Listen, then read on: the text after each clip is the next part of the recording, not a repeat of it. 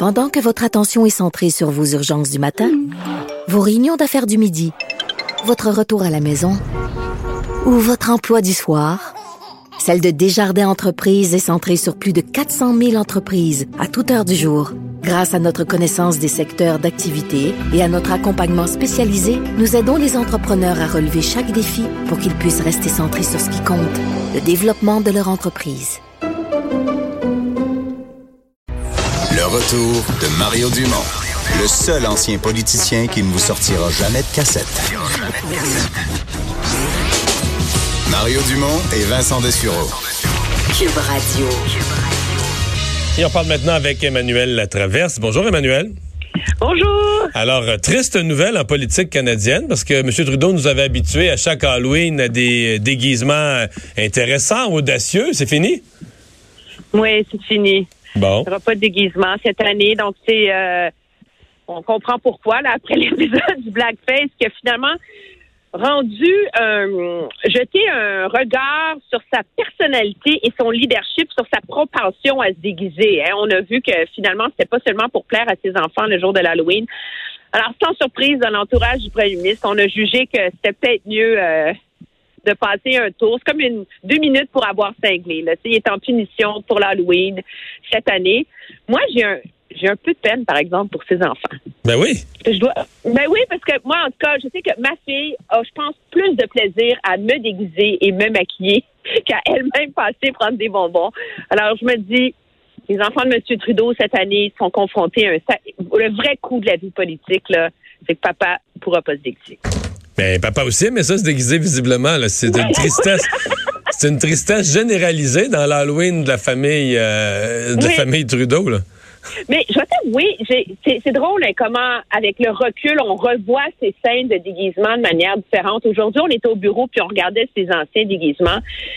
On a ressorti la vidéo de quand il descend les marches du Parlement avant de rentrer dans la Chambre des communes et se déshabille, tu sais, avec fougue pour nous révéler son t-shirt de Superman. Et là, on se rend compte que finalement, oui, c'est vrai, il y a les cheveux collés puis les lunettes de Superman.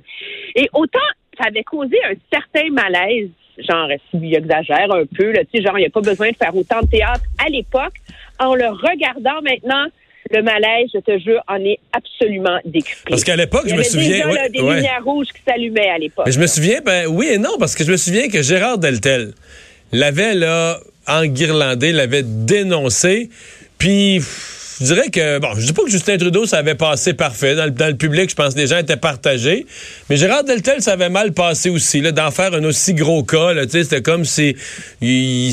alors que je suis d'accord avec toi, aujourd'hui, là, euh, on réécouterait la, critique de Gérard Deltel, puis la grande majorité des gens seraient d'accord avec ça. Ça n'a pas de bon sens déguisant Superman en plein Parlement, puis tout ça. Mais ça passait à l'époque quand même. Il y avait comme une tolérance à une originalité, puis un premier ministre qui faisait les choses différemment. Oui, mais je pense que c'est là qu'on voit le, le, le dommage qui a été fait à la, à la marque, à l'image de marque de M. Trudeau euh, pendant cette campagne électorale-là, c'est qu'il n'aura plus le même bénéfice du doute. Il n'aura plus le même capital euh, de sympathie dans le deuxième mandat qu'il avait dans le premier mandat. Et donc, je pense que c'est moi, je lui souhaite objectivement là, de pouvoir recommencer à passer l'Halloween avec ses enfants. Là. C'est une fête hyper amusante. Ça dure quelques années dans la vie d'un parent. Là. mais, là, c'est nous, c'est nous les médias. c'est nous les médias, Emmanuel. Il va falloir que tous les médias du Canada, on aille ensemble quelque part, prêter serment qu'on ne fera pas de farce avec ça. On va. Non, mais moi, je pense qu'il y a une différence entre se déguiser pour ses enfants à l'Halloween puis envoyer une photo officielle, puis se déguiser en plein Parlement. C'est l'espèce de marge que M. Trudeau savait pas et qu'il va devoir apprendre à naviguer maintenant. Sauf que le problème, c'est qu'une fois que tu l'as dépassé la marge, tu te coupes tout le reste. Bon, euh, Peter McKay, là, qui, euh, je pense, aujourd'hui, se rend compte qu'il s'est mal exprimé concernant Andrew Scheer, parce que si son but, c'est de remplacer Andrew Scheer, tu veux pas être celui qui a le couteau dans les mains. Non, et euh, c'est assez difficile pour lui là, de remettre la patate dans le tube hier. Là, donc, euh, on le sait, il était dans une conférence à Washington et on lui a posé la question sur la performance du Parti conservateur. Et c'est drôle, tout le monde cite une partie de sa réponse. Moi, c'est l'autre que je trouve plus dangereuse. Alors, il a dit, c'est quand même incroyable, il est comme un joueur de hockey qui, dans une échappée, n'a pas réussi à marquer un but dans un filet désert. Mais il est allé plus loin.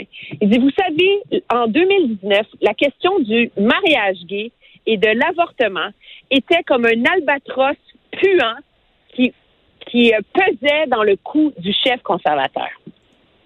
Et donc là, il a, il a comme, il, je partage cette analyse-là, là, mais il a, euh, il a consacré euh, ce schisme aussi bien publiquement qu'il y a entre les conservateurs, les anciens progressistes conservateurs et les conservateurs purs et durs, et que lui, comme ancien chef, le fasse, je pense que ça, c'est dangereux, et ça illustre la fragilité dans l'unité du parti en ce moment. Ouais, mais lui, je pense surtout qu'il se dit, si je veux garder mes chances, jamais, à peu près dans l'histoire, celui qui a eu le couteau dans les mains pour faire tomber le chef actuel a été un successeur. Tu te condamnes comme successeur potentiel en faisant ça. Hein. Oui, mais il est surtout mieux d'aller à Saguenay pendant six mois à apprendre le français. Là. Aussi. Hey, merci, Emmanuel. Au revoir. Et donc, Vincent, on surveille cette soirée. Oui, deux jours de festivités. Hein, donc, il pleut quand même une bonne partie du Québec. Alors, dépendamment que vos soirées soient ce soir ou demain, euh, soyez prudents. Tu sais que nos gens du web à TVA me disaient qu'il y avait un trafic fou sur cette page où ils ont mis la liste des villes où il y a l'Halloween ce soir, puis la liste des villes où il y a l'Halloween. Comme les écoles pendant une tempête. C'est ça. Merci à tout le monde. À demain.